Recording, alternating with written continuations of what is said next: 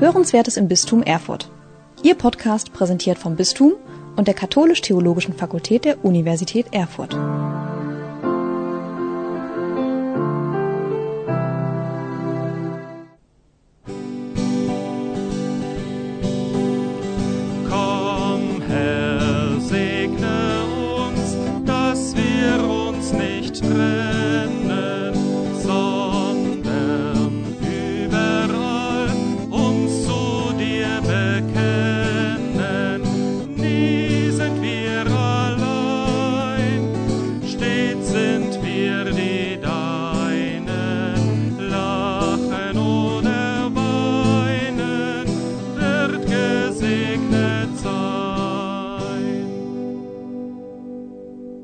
Diese Liedstrophe ist eine Aufforderung, dass wir uns zum Herrn bekennen. Das ist zunächst die Mahnung, dass wir dem Herrn einen Platz in unserem Leben einräumen. Seit unserer Taufe wohnt sein Geist in uns, wie der Apostel Paulus schreibt. Wo lassen wir ihn wohnen? Im Keller oder im Speicher? In der Einliegerwohnung? Oder im Wohnzimmer, im Esszimmer und im Schlafzimmer? Zeigt ein Kruzifix in der Wohnung, dass hier Christen leben, die sich zum Herrn bekennen. Erinnert das Tischgebet daran, dass wir unser ganzes Leben Gott verdanken. Beginnen wir den Tag mit Gott und legen wir ihn am Abend in seine Hand zurück? Das Bekenntnis zum Herrn muss in unserem Alltag vorkommen und nicht nur eine Stunde am Sonntag. Sonst hat Corona leichtes Spiel, auch den Glauben zu schwächen oder auszulöschen. Im Lied heißt es, Komm Herr, segne uns, dass wir uns nicht trennen. Das Bekenntnis zum Glauben richtet sich aber nicht nur nach innen in unser Herz, sondern auch nach außen in unsere Lebenswelt. Im Lied heißt es, sondern überall uns zu dir bekennen. Überall. Das fängt zu Hause in der Familie an, geht über den Kreis der Freunde und der Kollegen bis hin zur Öffentlichkeit. Die Männerwallfahrt stärkt ja nicht nur den Glauben der Teilnehmer, sondern sie ist auch ein beeindruckendes Zeichen in die Öffentlichkeit. Auch junge und gestandene Männer verbringen den Männertag mit einer Wallfahrt. Wir sollen den Herrn bekennen, nicht die Kirche. Wir sollen davon Zeugnis geben, wie uns der Glaube trägt und stärkt, wie er uns tröstet, aber auch korrigiert.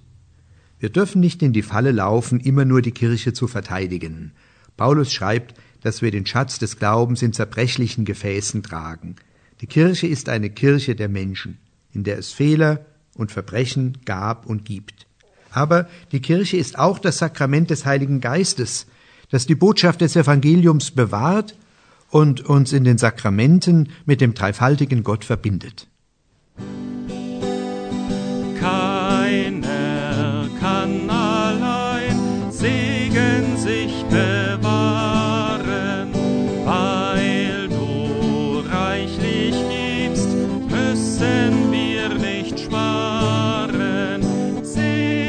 Kann gedeihen,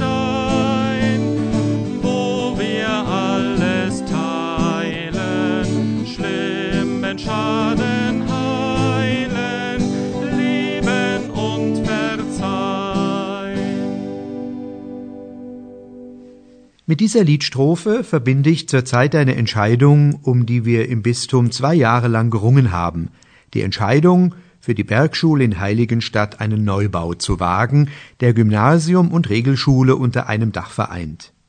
Das Bistum investiert damit in die Bildung junger Menschen, deren sehr große Bedeutung in der Corona-Pandemie allen bewusst geworden ist.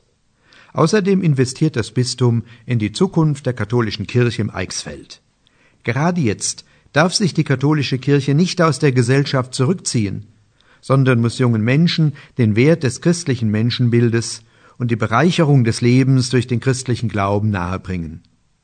Nach allem, was in unserer Kirche Kindern und Jugendlichen angetan wurde, ist diese Investition auch ein Ausdruck unserer echten Liebe zu Kindern und Jugendlichen. Wir brauchen für dieses Projekt viel Unterstützung von Lehrerinnen und Lehrern, von Eltern, von der staatlichen Seite, aber auch von den Kirchensteuerzahlern und von Spendern. Die Liedstrophe Weil du reichlich gibst, müssen wir nicht sparen, ermutigt mich zu diesem Projekt, und den Mutigen gehört die Zukunft. Uns alle fordert die Liedstrophe dazu auf, schlimmen Schaden zu heilen, zu lieben und zu verzeihen. Das sind große Herausforderungen. Es ginge ein großer Segen von dieser Wallfahrt aus, wenn jeder Einzelne sich vornehmen würde, mitzuhelfen, einen konkreten schlimmen Schaden zu heilen. Die Liebe zu einem bestimmten Menschen wieder zu neuem Leben zu erwecken oder eine konkrete Verletzung herunterzuschlucken und die Hand zur Versöhnung zu reichen.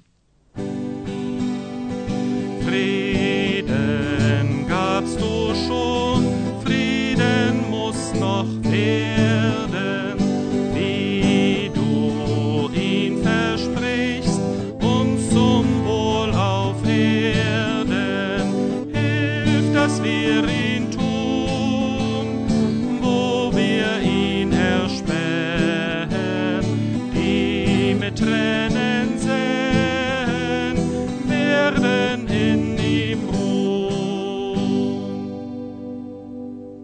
In seiner Enzyklika Fratelli Tutti vom 3. Oktober 2020 beschreibt Papst Franziskus als Voraussetzung für den Frieden die politische Liebe.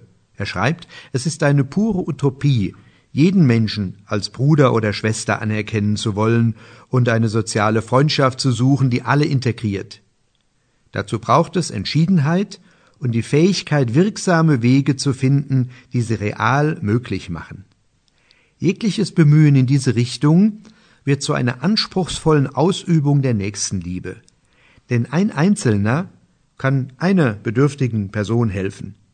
Aber wenn er sich mit anderen verbindet, um gesellschaftliche Prozesse zur Geschwisterlichkeit und Gerechtigkeit für alle ins Leben zu rufen, tritt er in das Feld der umfassenderen Nächstenliebe, der politischen Nächstenliebe ein.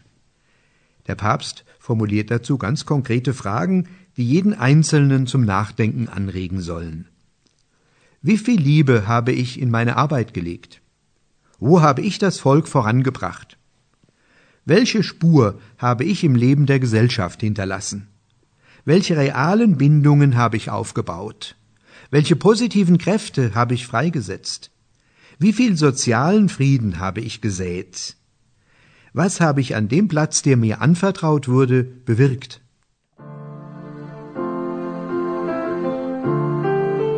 Sie hörten Hörenswertes im Bistum Erfurt. Ihr Podcast präsentiert vom Bistum und der Katholisch-Theologischen Fakultät der Universität Erfurt.